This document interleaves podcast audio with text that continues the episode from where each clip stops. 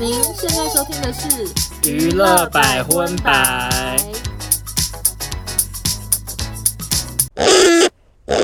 嗨，大家好，我是劭中，我收纳，欢迎收听第一百一十五集的娱乐百分百。耶！开头要跟大家说一下，今天这一集是我们预录的，因为欧娜要去度蜜月了。屁嘞！现在录音当下是十二月十号，因为我要出国玩了。对，所以我们提前录好这一集。呃，其实我在自己的直播很常讲，我要去东京，嗯、然后会去那个富士山，还有哈利波特影城。为什么没有想要去迪士尼啊？因为我要去两个游乐园，我还要去富士急乐园，是有鬼屋的那个。我不确定是不是全世界，但至少是全亚洲最恐怖的鬼屋。嗯，然后它里面好像要走九百公尺还是什么的，非常长。嗯、有一个谣言是说它吓死过人啊。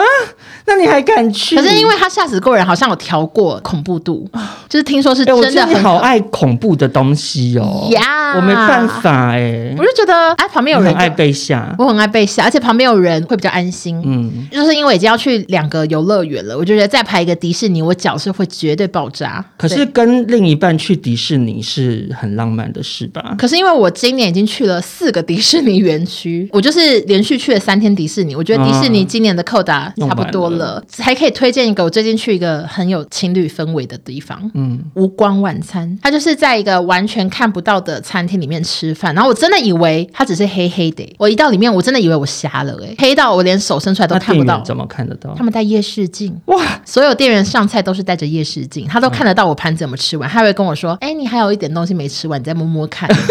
他都会跟你说往哪边摸可以摸到餐具什么的，嗯、所以都还是有顺利的吃光。知道自己在吃什么吗？呃，我们几乎猜对八成呢、欸，我觉得很好玩。什么菜色？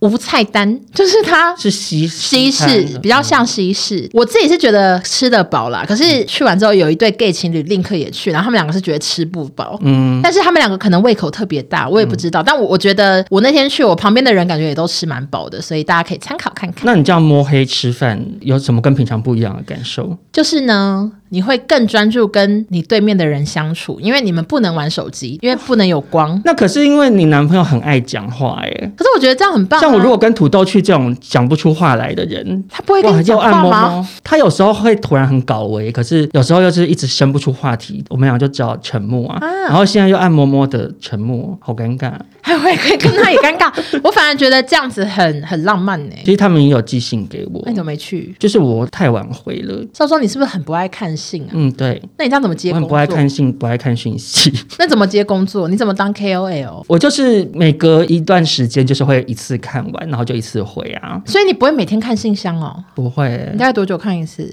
一个礼拜吧。怎么可能？可是因为很多事情要忙耶。劭中，你这样真的不行。好啊。还要每天都要看我的讯息，因为我会跟你讲说你还有欠我什么东西还没。可是我真的觉得听众朋友不用再来跟我通风报信了耶，因为每次你发怎么说少中又就消失了什么什么，他们就跑欧娜说你要记得发那个叶配什么的。我想说你们不用担心了，欧娜最后就是会找到我。对，我就会想，如果真的是火烧屁股了，没有，基本上呢就是欧娜在 A 平台敲了，我没有回，其实我都有看到，但你就不读。可是我有时候就会想说先放着，我等下再处理。好想打你。然后你如果 B 平台也出现的话，就知道说那你很急，我就会说好，我现在弄这样。我觉得你最需要找的就是一个助理，帮你赶快发这些东西，还有回信。OK，那我们现 在就正式进入我们今天的新闻环节喽。那第一个新闻呢，就是美国有一位饶舌歌手 Kevin Gatt，其实百分百之前有报道过哦。嗯，他就是那位写歌说想要跟碧昂斯上床，想要喝碧昂斯尿的重口味歌手，你记不记得？嗯，他呢前阵子举办了演唱会啊，嗯、再度做了一个很下流、恶心的事情。他唱歌到一半，请一位怀孕大腹不翩翩的粉丝上台，就他拿麦克风问这粉丝，然后粉丝就说：“你可以对我做任何你想做的事。”就是怀着孕还那么火辣。那接着呢，这个 Kevin 就请怀孕的粉丝坐下，霸气的说着、嗯、“Open your mouth”，张开你的嘴巴。嗯、接着 Kevin 呢，他就吐了好大坨接近有痰的口水在这个粉丝嘴巴里，哦、真的，我跟你讲，真的大坨到就是吐在路边的那种样子。然后呢，这粉丝喝了这个偶像的口水，看起来很开心，他还洋溢着幸福的笑容，而且摸摸嘴巴，转头看了一下偶像。我觉得欧美人士真的是，我不要再讲一次。欧美人士好做自己哦。嗯，那网友们纷纷表示，隔着荧幕都想吐。你有为你宝宝着想吗？因为她怀孕，大家觉得很恶。对啊，万一有什么传染病怎么办？那我也是想不透这粉丝在想什么哎、欸。我也想不透哎、欸，因为我不管多爱任何一个偶像，我好像都不会想要他吐口水在我嘴巴。我也是，我在幻想说，如果今天我男朋友，我愿意，我愿意闻一下或闻，哎、欸，我都不行。就是如果今天是很帅，比如说茄子蛋啊饼或什么的，我我还是不行。张孝全在那个见面会上把手这样举起来说：“给你闻我的桂兰康。”这样哦。打咩？我可能会闻一下，说哦，蛮有男人味的。那我自己出的幻想题是给我自己想说，如果今天男朋友说要吐口水给我喝，我敢不敢？我后来想想，我还是不行哎、欸。可是你跟他接吻也是会交换口水。可是你真的认真这样分泌的，嗯，然后这样吐出来，真的太恶了。嗯我，我做不到，我只能一起吃同一个东西什么之类，这我还可以。我也做不太到哎、欸，因为我连土豆买冰淇淋，你是不是他舔过你？他他舔成就是三角形吗？对，会就是把那个螺旋舔掉，就整个舔完，然后他就看看然后要递给我吃，我就说我不吃。了，对，因为因为冰淇淋就是有点恶，然后他就说为什么？我就说你舔成这样好恶心哦。可是他就讲说，可是我是男朋友有差吗？这样，除非世界末日吧，就是我真的快要渴死了，只剩这个东西，他吐口水给我喝当我的饮用水。那我就会可以喝，但是其他我真的是搞不懂这个欧美世界呢。所以这饶舌歌手是有在主打很恶心，是不是？可是你记不记得我们二零二一年呢，有一个摇滚乐团的女歌手，她也是唱到一半邀请粉丝上台，她是直接把裤子脱了，然后光屁股尿尿在粉丝身上。哦，我记得我们好像有聊过，嗯，然后那尿像喷泉一样，尿好多尿，以为她故意喝了一公一公升的水，就 然后然后那个粉丝都脸都是尿，哎，好厉害，其实蛮难控制的，啊、因为尿尿。时候我会蛮专注在，你如果没有很 focus 在尿的话，啊、尿会停止哎、欸。对。我更想说，那个怀孕女粉丝，她那时候讲说，对我做任何你想做的事，她一定没有想到是这一招。可是我我现在又想了想，我觉得可能真的很多粉丝会喜欢你，嗯、因为不是说什么有一些韩星什么的，嗯、然后什么水杯喝喝过的，然后会有粉丝去投或什么。嗯、但大家还是要注意健康卫生的问题。好的，好，那接下来分享的这则国际新闻呢、啊？嗯、因为我们现在已经来到二零二三年的尾声了。Okay、那这一年来呢，我们报道过非常多明星的演唱会的新闻哦。Yes，所以我们在年末也要跟大大家来分享一下关于演唱会的事情。Billboard 告示牌，它是美国一个很知名的排行榜，嗯、有点像我们以前的玫瑰唱片。嗯、你有经历过那个年代吗？之类的，对，对很红很红。对，那他们最近公布了二零二三年十大巡演艺人名单以及收入的排行榜，就是来跟大家分享一下，因为里面好多我们的熟面孔哦。呃，还是我可以猜名次？好啊，什么怎么猜？它是国际的嘛？那第一名是不是泰勒斯？可是你直接。就把第一名猜走了，不是大破梗吗？你怎么不从第十名开始猜？第十名不知道是谁呀、啊，讲不出那么多。那第二名是红发艾德。嗯，好，那你先猜到这边，我来一一公布，好不好？好，好，OK。首先呢，第十名啊、哦、是 Blackpink 啊，他们才第十，其实已经很厉害了。他们的总收入是一点四八三亿美元，总共的观众人数是七十万三千人，开了二十九场这样。然后第八名是。The Weekend，然后你刚刚听的红发艾德是第五名，怎么才第五名？红发艾德总收入是二点五六九亿美元，嗯、观众人数两百五十万，演出四十六场，已经很多了，已经很多了。第三名呢是 Harry Styles，、哦、就是那个一世代，呃，他开了六十九场，赚了三点三八亿美元。好多。第二名是 Coldplay。我没有料到哎、欸，他没有来台湾呢、啊。对，可是我没有料到 Coldplay 会挤这么前面，因为感觉在前面可能会比较更偶像的感觉。可是喜欢摇滚乐不会有喜欢偶像偶像的人数那么多。嗯嗯、那 Coldplay 他赚了三点四二五亿美元，观众人数三百二十万，演出五十五场。嗯嗯，第一名。碧昂斯，泰勒斯嘞？为什么没有泰勒斯呢？相信很多泰勒苏的粉丝在生气啊呀，Yeah. 因为哈，Billboard 有说泰勒斯的团队啊没有公布他的演唱会数据啦，原来是他比较神秘一点。你还说我破梗，根本没有泰勒苏啊？碧昂斯呢，他的总收入是五点七亿美元，超多。他跟第二名的 Coldplay 就差了两亿两亿美元呢、欸，好扯。可是他的观众人数是。两百七十万，其实比 Coldplay 少，所以可见他演唱会门票应该卖比较贵。嗯，然后演出也是五十五场这样子。我真的好想看碧昂斯演唱会哦，因为我在网络上看到很多他演唱会的片段，他好努力，好厉害哦，他完全没有划水。他演唱会的那个规格是大部分的明星都达不到匹敌的哎。嗯，我好希望碧昂斯可以来台湾哦，或者是去一个比较近的地方，我看能不能飞过去看。好，那我们在一起。哦哦。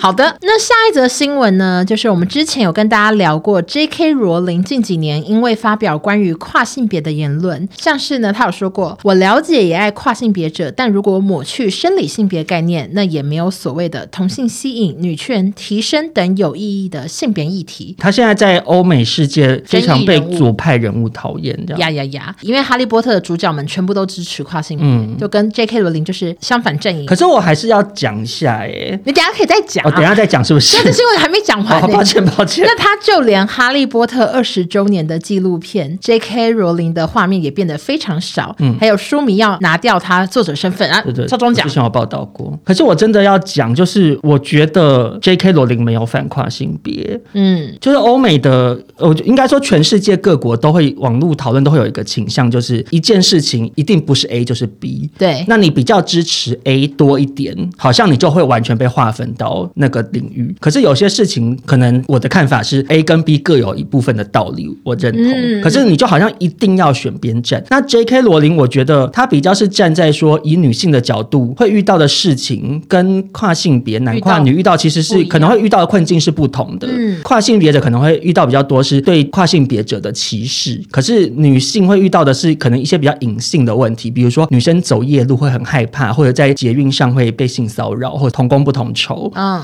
就是他会遇到的状况可能不太一样，所以我觉得 J.K. 罗琳比较在讲的是，如果今天没有性别这件事情，那我们又怎么以女性的身份去争取女权？就当然你可以不认同他的说法，嗯，可是像刚刚讲的有一些行动，我就觉得太超过了。OK，那这条新闻主要是跟大家分享，他前阵子又在推特转发了一张标语，标语就写着说 “Trans women are women”，就是说跨性别女性就是女性。嗯，那他转发这张照片写 “No”。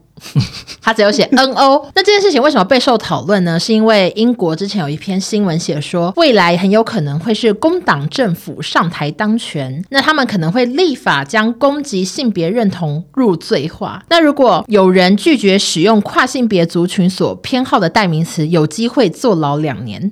他们列了列，好像列了，有可能会立这个法。那 J K 罗琳呢，就继续在推。可是这个很为难呢、欸。嗯，现在很多美剧都会带到这个议题，嗯，然后他就会说我的人称是 they，对啊，还或者可是那个都要先自我介绍，你懂我意思吗？因为你一般来讲你不会知道，如果比如说这个跨性别者，嗯、他外表看起来就是非常一般对女性的印象的样子，我不知道，比如说我可能就以为她是女的啦，嗯、我就会用 she 来称呼。呀呀呀！那 J.K. 罗琳就针对这件事情继续在推特上呛网友，嗯，如果要强迫言论，拒绝面对现实，拒绝面对性别的重要性，我乐意坐牢两年。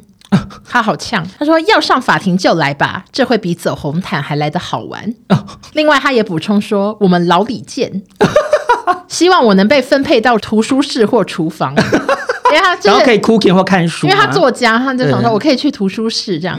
那延伸新闻呢，就是目前 J.K. 罗琳的状况，好像真的就是蛮多人讨厌他的。嗯，因为之前乌俄战争，他有为乌克兰募款。嗯，那有一家餐厅就发文讲这件事情，谢谢 J.K. 罗琳。嗯，结果就有激进的跨性别者在网络上攻击这家餐厅，说这个餐厅不欢迎跨性别，就是已经也不用这样，就是已经在乱吵一通了。对啊，因为我觉得不管你是站在任何立场，一旦走到太极端。我觉得都不是好事，因为你就丧失掉跟另外一个立场的人沟通的机会了。因为这个世界上就是有各种不同价值观的人呐、啊。嗯，那你搞到那么偏激，然后好像一定只有支持什么才是对的，不支持什么才是对的。那我觉得你原本出发点是要扩大对这个重要议题的讨论的这个初衷，嗯嗯，就丧失了，因为大家就只会想说，哎呀，你好夸张，好激进哦，啊，就反而不去听你真正想要传递的观点是什么啊？嗯，突然想到一个不知道有没有相关呢、欸？就我昨天在那个 U YouTube 上看到一九九一年陈水扁跟马英九的辩论会耶，啊有影片哦，然后然后就底下人都说很喜欢当时的辩论氛围，就是说他们两个是很有风度啊，然后都有根据就是希望讲的，然后讲的很好，然后最后还有微笑，还有握手，然后就说跟现在的政治氛围差很多。我就觉得，因为快要选举，对，因为那个蓝白破局之后，两边有点互相在吵架嘛。我觉得是近几年像那个韩国瑜还是什么之类的那些辩论都好变得很搞笑啊。那个就是韩国瑜本身就是，我觉得他比较有点像通告役。不是，我的意思是说，不管什么颜色的，就是辩论都越来越不是那个。可是人家在吵架。可是可是我觉得这一次选举，因为其实我看很多争论节目，有看到一些比如说访问萧美琴或访问赖清德，那主持人一定都会问一些他对敌对阵营的看法。哦。可是他们其实都是用说，哦，我们还是尊重侯友谊的说法或什么什么的，所以讲的还是都比较和气啦，这样。哦。所以我觉得也还 OK 啊。就我我自己也不喜欢那种好像一定要吵得你死我活的那种氛围。那为什么今年还没有辩论呢？会有？可能因为太晚公布吗？对，不久之前才确定另外两组的副手。哎、哦，想说辩论在哪里？我是蛮期待，而且因为这届总统选举特别的点是，这次每一组的副手人选都快要比正的还红，还红，话题度很高。哦哦哦，你是期待这个？我想我以为是说都是因为以前大家可能不会去看副总统的辩论，收视率比较好，一定是总统的、啊。嗯嗯，因为副总统在台湾的宪政体制里面，他就只是被位元首，哦，就只有总统死掉或什么不能工作，他才会变成总统嘛。嗯、那如果总统还在，副总统是没有任何权利，其实他不用做事了。可是这一次的像那个赵少康也是很会吵架哦，对，赵少康是男的，然后 美美琴口才也非常好，还有那个吴心莹一直也是很呛辣，对，呛记者想说、嗯、啊。副总统的变动我也是期待，哎，所以我是要讲说，就是要尊重不同派的那个意见，然后就是记得明年要去投票了。好，那接下来要报道这则国际新闻呢，话题女主角，我只能称呼她一声美国前帅军了。前帅军最近好常出现在我们节目中，对，他一定始料未及，因为他退出演艺圈很久。你上次分享那个爱马仕包包也是聊到他。Yeah. 这个新闻呢，就是有一对美国夫妇，他们在几个礼拜前呢，到巴黎举办了一场超奢华的婚礼，甚至砸重金请来 Maroon Five 在婚礼上表演。少中啊，你这条新闻跟我下条新闻完全一样哎、欸。你有看到吗？我不知道啊，因为你写女企业家豪华婚礼，我不知道是同一个哎、欸。因为我写豪华婚礼上新闻，你看我们两个是互抢新闻。然后你是美国前帅军新闻嘛？你看对对对完全一样。好，那我们就一起聊。好，我们一起聊。但是我们这本集就少一条新闻了，没关系。没关系，我们这条聊长一点。而且我们两个做功课可能完全不同方向。那你有没有觉得他真的是美国前帅军？我不知道他是美国前帅军哎、欸，还是你讲婚礼的事，我讲婚礼之后的事。好，没问题。好，大家噔噔噔噔噔倒带。好，那下条新闻我先感谢这个网友 Winnie 的投稿，你该不会也是 Winnie 投稿给你的吧？可能是吧。OK，德州有一位二十六岁的女企业家，她叫做布洛克维，她来自一个富裕家庭，爸爸是宾士汽车的连锁经销商老板。那最近这个女儿结婚了，花费两千五百万美金，她在法国的凡尔赛宫举办婚礼。她其实是凡尔赛宫饭店哦，不是凡尔赛宫，就是那个饭店盖在凡尔赛宫里面哦，也也算是也算是住在凡尔赛宫，对对对，可是不是真的住在参观的地方。OK OK，那为什么会花这么多钱呢？首先，他的单身趴连办四天，嗯，所有参与的朋友他费用全包。那每个房间一晚是十二万台币。我看他姐妹淘至少有十个。我我这边的资料是他们的房型价格从台币七万五到四十四万不等。哦，好贵，蛮蛮多种价位。那另外呢，所有宾客都是被私人飞机载到巴黎参加婚礼。那婚礼前一天的晚宴呢，在香奈儿的不知道什么地方举办。每位宾客的伴手礼是特制的 Chanel 包啊，直接送包包。我好想去，因为包包很贵哎。可是你要参加这个婚礼，你自己本身也要很有钱吧？可是他有私人飞机载我哎，我会不会不用花什么钱？可是他们办那个派对，买衣服而已，要花很多钱办。哦，是 的，好。那后来婚礼当天的歌手就是刚刚少中有提的魔力红，对，就是这么豪奢。那我这边就没有那个前帅军的部分，但是我 我有别的部分，就是继续讲哦。嗯、因为在美国大家不流行包红包，嗯、是习惯结婚礼物登记。那这个东西呢，就是让新婚夫妻练他们想要的礼物清单，避免宾客送错礼物。哎，你你喜欢吗？就是美国人的这种做法，因为我其实很矛盾。你比较喜欢红包吗？我一方面觉得也很实际，对、啊，因为你不。确定对方缺什么，那可能就好几个人都送吸尘器，对，那就很尴尬。嗯、可是美国他们就列出清单，然后他比如他们会跟店家都合作哈，就走进去说哦，我要买叉叉叉的礼物，然后就说哦，现在剩哪几样，对什么什么的，我觉得很方便。可是他就是没有惊喜啊，就是你，你没有拆礼物的惊喜，对。但其实红包也没有惊喜啦，而且红包的惊喜可能是这一包怎么那么大？对对对，这也是也是，也是嗯。其实我可能还是比较喜欢红包，因为欧美他们就是会，我今天存了几百万，我就是为了办这个婚礼，嗯，我不用回收。对，可是台湾人就是会想要回收，对，比较注重 CP 值。那总之我有看他们的礼物清单哦，这对新人列的都非常的高级，有三十万的蝴蝶装饰品，就是弄得也很像一个蝴蝶的笼子这样子，然后还有十万的三猫雕像，还有十五万的贝壳，怎么都是装饰品啊？就是他们要布置他们的新家，他们到底有多缺装饰品？他们要他们新家可能要很漂亮，为什么不是列一些什么烤箱之类的东西？好像没有电器，但是很很多餐具，超多盘子，大盘子、小盘子碗。啊，欧美人是真的好爱餐具哦，好爱瓷器。对，然后呢，我就觉得哦，参加这个婚礼压力很大，因为我在里面看到觉得最亲民的就是九百块的桌巾，我可能就会买那个。嗯，可是那个可能很快就被人家抢购走了。对。对 因为我看里面那些叉子都已经有人、欸，可是说实在，他怎么会就是礼物价值落差那么大？还是他们很体恤，有一些我觉得比较穷困的朋友，是不是？因为那时候网友跟我投稿，重点是说宾客好穷酸哦，好多贵的都没有人认领。新闻就带来到这边，没想到少庄给我带来一个延伸啊，请说。好，那为什么说他是美国前帅军呢？怎样？因为这一切真的峰回路转。嗯，婚礼结束没几天，网友就挖出这个新郎其实是罪犯啊。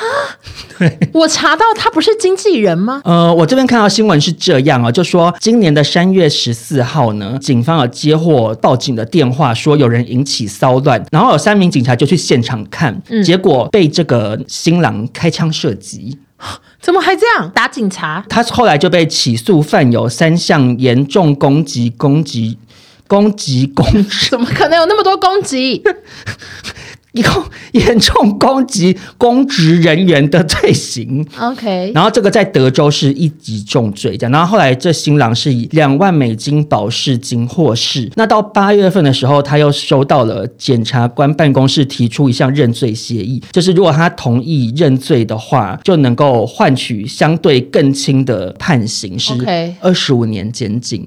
这么多还是很多，但是其实这个判决都还没有出炉。他十一月八号，新郎就去跟这个钱帅军结婚，哪来的哪来的心情啊？我如果知道我接下来可能要坐牢二十五年，我真没心情去法国婚礼耶。对，然后而且因为这对夫妻听说是因为这个豪奢婚礼把影片放在抖音上，对，他们就变网红。对对对，所以大家就很关注，结果没想到新郎竟然是罪犯，然后网友就是议论纷纷，就说这个新娘难道不知道新郎犯过罪吗？嗯，富家千金结婚前都不调查新郎背景吗？对啊，就是这个讨论的内容也是跟当初钱帅军的网友在讨论说钱帅军怎么没有搞清楚自己老公做什么事情？嗯，总之呢，就是不知道这位美国钱帅军会不会跟台湾钱帅军一样远走高飞喽？哎、欸，我跟你说，有网友跟我投稿说他在台湾有看到钱帅军呢、欸。哦，真的假的？嗯，他没有远走高飞哦，好像还在台北，但我就不方便透露他在哪边看到，只是他说在路边看到的，哦、所以钱帅军好像还在台北。那如果这个新娘她就是真的不知道新郎是罪犯的话，也是祝福他走过这个婚礼的伤。他至少有很多漂亮的家世喽，但是他也花了很多钱，可是他好像很然后。结果嫁给一个犯罪的人，情何以堪？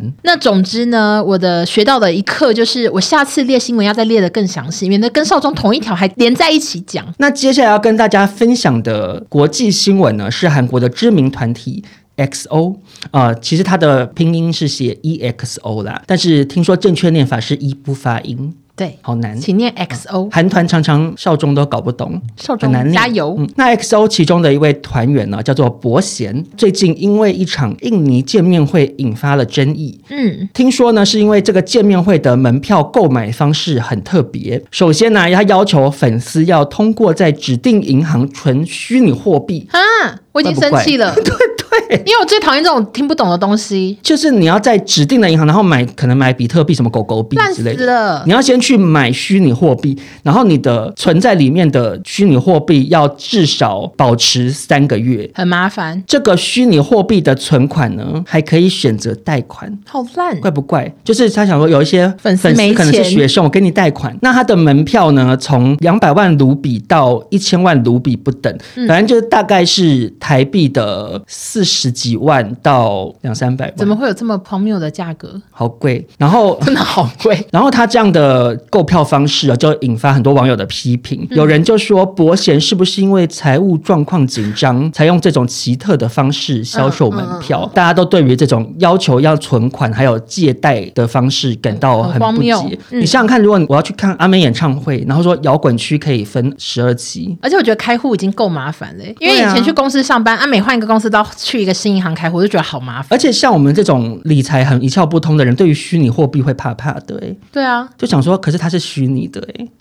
哇塞，你这句话听起来会不会太智商太低？可是因为虚拟货币之前还倒掉好多间，啊、然后什么大跌，还有一些那种恐怖的事情，我才不敢碰呢。对啊，不去博贤的，还是真的钞票比较安心啊。好像老人。而且除此之外，博贤今年五月的时候也有另一个有点小争议的事情，嗯，就是有粉丝呢对博贤经常穿的白袜子感到很有兴趣，想要知道是什么品牌，然后博贤就表示说：“我都买了一百双了，居然对它一无所知。不过确实。”很耐穿，然后博贤就说啊，大家想要团购，那我为了要让粉丝们能够便宜买到，我要决定来试试看团购，这样他要开这个袜子团呢，就引发很多网友的批评。怎么可能大明星开团购？我也是很傻眼啊，好奇怪。但是博贤有说，我没有要利用粉丝赚钱的意思，团购袜子是突然提到的话题。他说只是想要让粉丝用便宜价格买到我喜欢的袜子。老实说，我也预感到会有负面的评论，但是没关系，只要大家买到便宜袜子就好。他说他还告诉袜子公司不需要拿钱，要求打折这样。嗯，但是我们两个以就是过来人哦，团购主的身份，嗯，我觉得还是要劝一下博贤呢。我觉得团购这条路不好走哎，就是你身为一个明星，你出唱片就可以赚钱的话，因为团购你你还要处理客服，每次在那边对回大家说收获怎么样，然后问一些搞笑的问题，说请问几公分可以量给我看呢？什么？你之前团过那个行李箱，还有人要求说放到后车厢看占多少位置？哦，对，然后还有说放。机车给他看，可是我根本没有机车。哎，伯贤，你身为一个大明星，到时候大家那边处理说，伯贤，我收到的袜子破了个洞，不是麻烦死了？哎，说到袜子，我还有个话题可以讲呢。嗯，就是我最近买了 Skins 的袜子啊，卡戴珊呀，我现在给你，我跟你讲，我只穿了，这这是第二次，然后我洗过一次，你看看哦，你看起毛球有多严重哦。然后这双袜子还不便宜哦，多少钱？我忘了，就是可能超过台币一百。可是内裤很好穿，我我有买男生内裤，很好看，然后材质。也是蛮材质很丝滑，然后一条大概也不没有到百块台币，反正 Skins 的洋装我是大推，但是你看看这个袜子，气死人！伯贤要小心，你看我这个那么贵的鞋子配这双什么搞笑袜？那你干嘛穿？因为才穿第二次很生气。OK，最后就是以这个团购前辈的身份，希望伯贤不要踏入这个辛苦的行业喽。好的，为你未来着想。好，那接下来我们就前进台湾新闻喽。好，那这条新闻呢，非常的小条哦，而且它。算是新闻吗？我不知道，算是我观察。主角就是我们经常聊到的杨丞琳。怎么了？最近呢，中国网友发现杨丞琳好爱在网络上回留言。我讲的不是他回自己 IG 底下留言，因为我记得他 IG 有锁，只有他追踪的人可以留，所以他留言数都很少。哦，因为之前可能一直被骂。对对对，就是他只要在网络上看到有谁在讨论他是不实的讯息，他就会去下面纠正。哇。很闲，那他真的是也是很爱很较真，很较真，跟我们上一集聊到的，他是女女版俊杰，对，女 JJ。好，我有非常多案例哦，就是我在网络上看到，嗯、第一条呢是有人在讨论他表演迟到，有网友说笑死，怎么在哪都迟到？那杨丞琳本人就亲自回了，我从来不迟到，我都是七点十五就在台下等上面安排告知我何时开场，所以我很冤，谢谢。那我自己也觉得杨丞琳好像不会迟到，因为我们有跟。他合作那次，他也是站在舞台边等，你记不记得？那个时候是某一个公司的尾牙，嗯，然后公司的老板就是会突然要加码抽奖，他们一定就以老板为主嘛，所以本来安排几点几分杨丞琳要上台唱，可是老板要抽奖，所以他就 delay。那杨丞琳就站在舞台，他已经准备要上台，在后台，对，本来要上台就变成站在那边等，可十几二十分钟。要站着，因为我有拿椅子要给他坐，他不坐，他说他不坐，因为他那个洋装会皱掉，对，可是就是他人也都蛮客气的，对对对，所以其实。虽然说，因为陈琳后来一些争议性言论，以及就是他真的太爱较真，嗯，对他喜好度没那么高。可是我觉得我们跟他接触过，不会觉得他是不敬业的人。嗯，而且我去看他演唱会，他也是准时开场，嗯，所以真的没有什么迟到问题。那第二个案例呢，是网友拿鬼片淋雨的剧照说他素颜很丑。那个淋雨呢，好像是一部蛮难看的鬼片，票所以他是那个画面是他淋雨哦，不是，是下雨的那个淋雨是灵魂的灵。哦 语言的语，嗯，淋雨，我想说被淋雨，没有人会好看。对，那个杨呢，就再次在下面留言了。他说：“我当时演的角色是女儿失踪一年，我特地画黑眼圈，把肤质也画差。你放这种有种恶意误导的感觉，亲爱的。”哎呦，他是不是真的很闲啊？对，因为那些贴文其实都不好，因为一般明星也不会不会这样到处寻水田呢、欸。就这种一看就在造谣，因为那淋雨的那个剧照一看就是真的被画的很丑，他还亲自回，而且很多明星他可能发的文或者是回留言，其实都是小编弄的。但杨丞琳一看就是本人，不愧是全能天后、欸。对对对。那第三个案例呢，就是网友讨论他的不老童颜一定有医美，嗯，眉毛这么浓也是假的。这有什么好讨论？现在哪个明星没有医美啊？医美就医美啊！你这样子，杨丞琳就会来了。怎么了吗？杨丞琳从来没有医美过、欸，哎啊，真的假的？很厉害、欸，哎。可是她的标准是什么？好，我来讲哦。她在下面回说：“我没有医美，无论整形、微整、保养类医美，我都不用。”哈，超强哎、欸！他从来，她的意思是说，连水飞梭啊那种都没有，什么镭射之类的，从来不做。那她真的天生丽质哎，对，因为他真的还是看起来很年轻。对啊，而且她之前有时候拍一些，就是例如说她剪头发还是什么，赶快发他新发型。他有时候都素颜，然后只是画眼线。我想说，那我很好奇他怎么保养的哎，会不会是吃胎盘？怎么可能？结果杨丞琳来我们下面留一颗心，我没有吃胎盘。杨丞琳本人我没有吃胎盘，对他没有，不要乱造谣。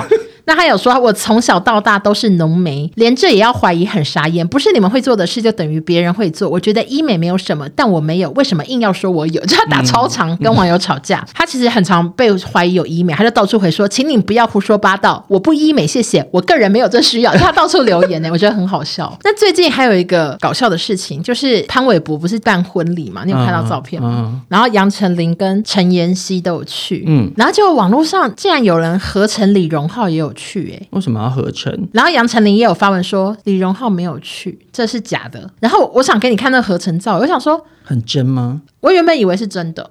哎，还蛮真的。对，所以我只是想说，为什么李荣浩刘海这么长，不整理一下再？会有一点点。你你如果你先讲说是假的，之后你仔细看会觉得好像光线不太一样。可是乍看之下不会觉得是假的。可是我想说，为什么要合这么无聊的事情啊？可是另外一方面，我也其实蛮好奇他跟李荣浩的婚姻生活是什么状态。因为你不觉得他们两个感觉好像很少聚在一起吗？我跟你讲，我觉得他们就是很低调哎、欸。因为杨丞琳真的跟超多男艺人在一起过的，所 所以嘞，所以他可能觉得过往太高调，感情会分手。哦所以他现在可能走低调路线吧，我猜。他们好像很少分享什么夫妻的事情哎，嗯。然后杨丞琳他自己有那个 YouTube 频道啊，也不太会看到李荣浩的。但至少有看过那个求婚的片段了，确定他们真的有在一起。哦、对啦，对，我不是怀疑他们的意思哦，陈琳不要来澄清没关系。对，那只能说呢，陈琳从以前到现在始终呛辣又敢说，不愧是出道二十三年的人。但是我觉得自己有时候也会有点陈琳上身哦，就是我我我也很常去主动寻水田吗？我会啊。而且之前有人写一篇文章讨论，我还去下面回。哦，对耶，你好爱在 D 卡上面回哦。嗯，我是欧娜，这件事情怎样怎样？对对对，我就是杨丞琳哎。你是哎，因为我从来不回。如果没有网友，可是因为好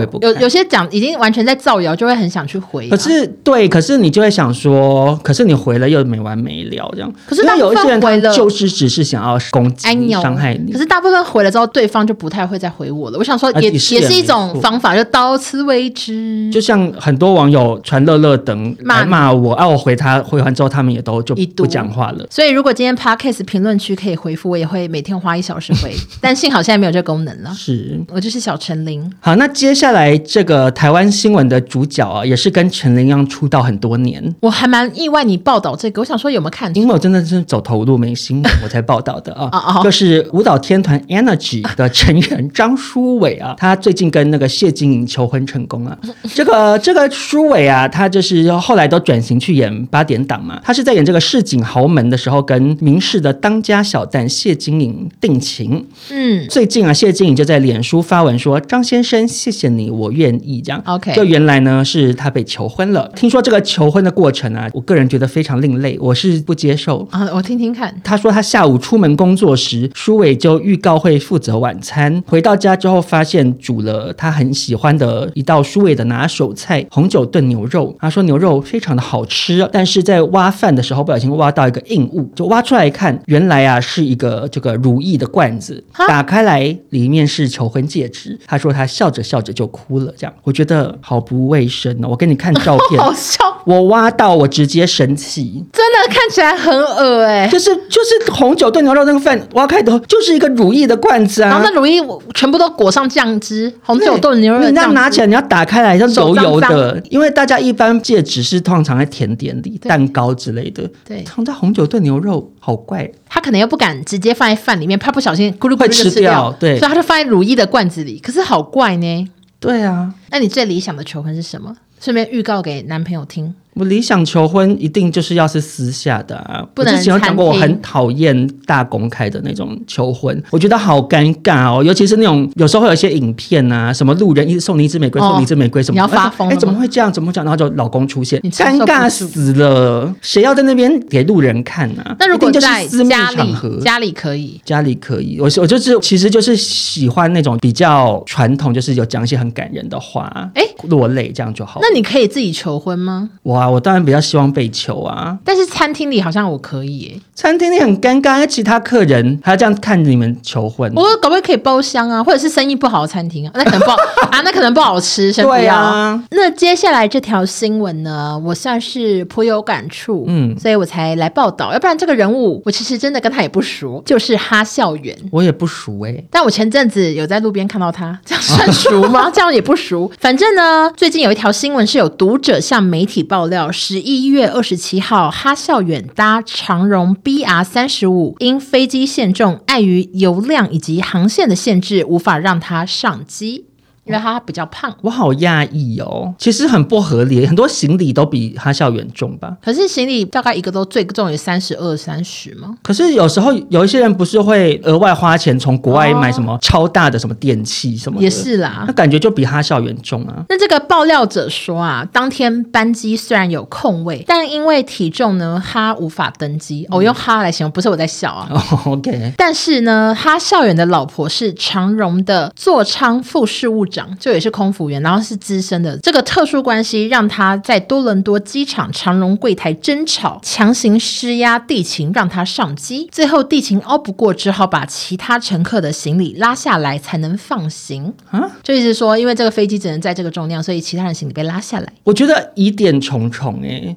首先是这个行李，如果我是那个乘客，我到了机场，然后我行李，还没来，我会很生气、欸。对对。可是另外一个层面是，欧美国家很多很大只的人呢、欸，对，难道这些人都不能搭飞机吗？呀，yeah, 我跟你讲，就真的是疑点重重。因为哈少远回应了，嗯，他说我买的虽然是员工优待票，但都是当天到机场有空位才能搭哦。因为我朋友是空服员，他也常跟我讲这件事，就是他们的票都很便宜，就类似一折以下之类的，嗯，但是他们到现场都要看这个飞机有没有空位，有空位才能搭，没有空位就不能搭，嗯、就要等下一班，或者是要再转来转去这样。嗯、我记得另一半也可以这样搭便宜的票。那他说他自己老婆就只是个普通的空服员，有什么力量可以施压登机？更没有体重破百就不能登机这件事，我怎么敢在异地的机大吵呢？一定会被警察抓。而且体重破百的人很多啊。Yes，然后他对于莫须有的指控感到一头雾水。而且飞机有这么娇贵吗？对啊。那现在的哈孝远他说他自己是一百二十七公斤，那他之前一百四十公斤去美国跟日本都没有被说太胖不能搭，所以他就觉得这传闻不知道怎么来的。嗯、那身为这个胖子，我对于这新闻算是感触良多啊。因为你曾经在环球影城，呃，不是，我在想想的是搭飞机的事情。Oh, OK，就是以前我每次搭飞机也都会有点怕怕的，因为其实台湾虽然没有什么几公斤不能上飞机，但是一直有听过一些国外是每个人要量体重啊，比较胖的人要多付一点钱之类的。我有听过这个事，这么这么过分？有啊，因为他们觉得你就是让油耗的比较多啊，哦，就是有这种新闻。有时候看那种什么沉重人生啊，他们要去飞到那个州去找那个医生，他们都坐不下，所以他们要一个人买三个位置。嗯，那我虽然没有到。那样子的状况，但是我很常怕座位太挤。我知道，因为我跟欧娜搭过很多次飞机。Yes，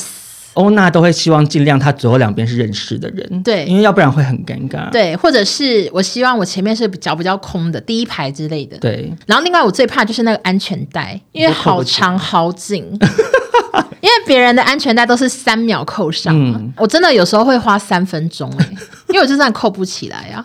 怎样太可怜吗？悲伤，就是我会一直深呼吸，然后想要扣起来。可是有些以为在穿束缚，尤其是一些我之前搭过最紧的是哪一家？旧的，比较旧的或者是什么的，嗯、真的要说好一直大气，然后都扣到满头汗，都还没扣好。然后我最后就想好苦恼，可是我都会最后还是会深呼吸，然后扣起来。然后我最害怕的就是那个想要起飞很不舒服就解开，然后突然又说现在我乱流要扣起来。我想说 靠，又要再来一次三分钟，然后又要再深呼吸再扣。所以我看他校园的新闻，原本以为是真的，我还看了想说怎么那么可怕，我也不敢搭长荣。所以我现在好像感觉是假新闻。可是市面上真的很多位置很小啊，就是其实对于肥胖的人真的不友善。你看，像光是捷运的那个文湖线的椅子就特别小哦，文湖线我从来没。然后很多电影院 的椅子也非常小。以前星星秀泰我也觉得好挤，我现在都可以了。啊，就是有一些人身体比较大只，椅子都坐那么小，连我有时候坐都觉得不舒服。而且被传这种新闻也是很生气，会很尴尬。对，因为听起来好像又有点真，然后就会整个就会更俩公，对，就很糗。而且说到扣安全带，我还有一个小故事可以讲。嗯，就有一次我也是生了吃奶的力气把安全带扣好，然后我就盖毯子这样，因为太勒了。嗯，我想说不要让人家看到。结果空服员 你说不要看到竖的，它变成一个八字。对对，已经变成把我整个肚子勒爆。然后那空服员经过还怀疑我没戏，真尴尬。就是他可能要检查，他要他要敬业，嗯、他就说：“小姐，不好意思，安全带。”然后我还这样，我就拉起毛巾，然后给他看我那个以为是八节蛋卷的那种那个样子。然后他就说：“哦，好，谢谢。”然后我想说：“你看，我就是这样这么挤，而且他们不是都会安全逃生什么教学吗？嗯，然后他们都会拿一个那个安全带示范，对，就多了一条。我好想说，可以借我算了，我还可以直接长一点，跟皮带一样。我以前我以前真的以为那是这个功能，因为我以前看不懂，就是比较小的时候搭飞机，我都以为那是否胖子要加长用的。可是你现在整个这样瘦这么多，应该已经减少掉很多日常生活中的不方便了吧？我觉得捷运方面算是减少很多。那你现在搭电梯还会害怕吗？因为文文以前是电梯里面只要三个人以上，他就不太想进去，我就不想搭了。电梯还是有点怕，但是捷运不是有那种三人座吗？嗯，然后有一些是三个人旁边都还是靠墙的那种，我以前是绝对不坐。嗯，然后或者是三人座的正中间，嗯，又或者是反正很多种位置我都不坐，只要靠墙我就不坐，我一定要屁股可以在空中悬空半个我才坐，因为我这样才不会让旁边人太挤。然后我现在就是都敢坐，那个一长排的那种车厢我也敢坐。那你现在还会遇到鸡婆的路人吗？我跟你讲，因为以前很常很常有有人想要劝导你。我跟你讲，我现在呢就觉得很想遇到。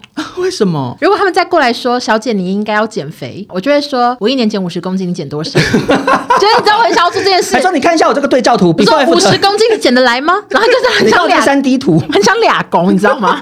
可是我觉得这件事搭捷运方面就让我好多阴影，像是那个我太常抓那个半个屁股要在外面，结果上次还差点跌倒，因为我太。不习惯我屁股的大小，因为以前真的跟欧娜就是经历过好多很难堪的场面呢，就是有时候尴尬到我们两个结束还一起哭，因为太尴尬了吗。对啊，我们有在北京的时候，哪个计程车哦？对哦，那个一上车司机就说我车子歪掉了，对，他说我没，你小姐你到底多重？我没载过这么大的耶，什么字？然后一直说他车子在漂移，然后我一下车再给他一颗星，气死气就很过分呢。然后因为我跟欧娜一直一起工作，就一起陪他遇到，都觉得好想哭，我想说好过分哦。对啊，人生很。难的，大家对，但是当然胖瘦都各有各的美啦。可是就是以健康考量的话，就不要到太夸张这样子，太极端的体型都不健康。而且我反而觉得是这种日常的小事会让你觉得减肥值得，不一定是有人喜欢你或什么的，就是我觉得是这种日常比较方便，不用再穿衣服更多选择。但是也让我有阴影哦，就是因为过去呢，我太常被当成孕妇让位了。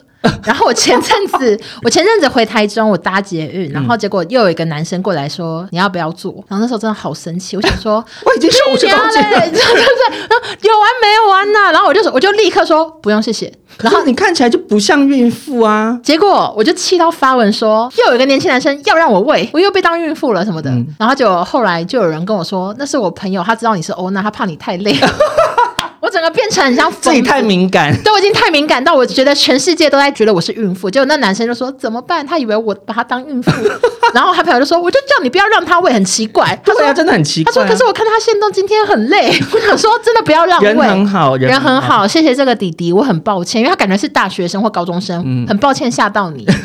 我真的一脸严肃说不用，可是因为你以前的体型被当孕妇，肚子是真的很圆。可是我觉得这些人好不会看，因为不会有孕妇长那个样。那肚子是宽圆形，那我宝宝那么 宝宝是整个整个身体手扁的，手张开脚伸长哦。我觉得大家好不合理哦。而且如果你真的觉得他可能是孕妇，但也有可能是胖子的话，你就不要过去让位，你就干脆站起来去别的车厢展现你的。对对对对对，我觉得直接离开就好了。他要做他自己去做。对，因为我也是觉得跟路人讲话会有点紧张的人，尤其是让位，让位我觉得很紧张，所以我只要看到有老人上来，我也不会站起来，我也不会过去跟他说你要不要坐，我就直接假装我要下车，我就去别的车厢。哦，我觉得教给大家一招。对，因为有的老人其实也不喜欢被让位啊，会想说我哪有那么老，我才七十哎。而且有时候那个老人还拿登山杖，他才刚爬完山，我都想说比我还厉害。我想说我根本爬不了什么山呢。对，少中，我原本以为你会报道，因为你一直说你没新闻，我原本以为你会报道那个统神骂 Toys 的新闻呢。我。我不敢报，我就知道，因为我也不敢报。我想说留给你报呢。因为电竞圈的人，我们有讲过啊，电竞圈跟那个喜剧圈的网友很爱生气啊。但是我们还是可以简单跟大家聊一下吧。可以啦，因为我们两个都没有报，所以我们也都没有做功课。嗯、但是新闻看是有个颁奖典礼找 Toys 来颁奖，然后得主是统神。对，然后统神一上去就说什么他妈找贩毒贩来啊什么的。对，然后一直骂骂一骂骂骂，然后连统神的老婆都在底下骂说这是在开玩笑吗什么的。然后两个人就气到离场这样子、嗯、，Toys 就好尴尬了。可是后来又说什么是节目效果？对，讲，但也有人说根本不是，他是真的生气，现在硬凹。我觉得这新闻很好看啊，但是我们两个就是不太熟电竞圈呢。那你有没有觉得这个制作单位到底在想什么？如果他们两个本来就不合，为什么要让？你说如果不是套好的吗？对啊，还是他们觉得这样？我觉得不是，是为了话题啦，是为了话题这样设计哦。有没有套好不知道，可是找 Toys 来颁奖给同神，一定就是为了话题啊，因为他们之前就很爱隔空互骂。嗯，可是 Toys 真的蛮帅的。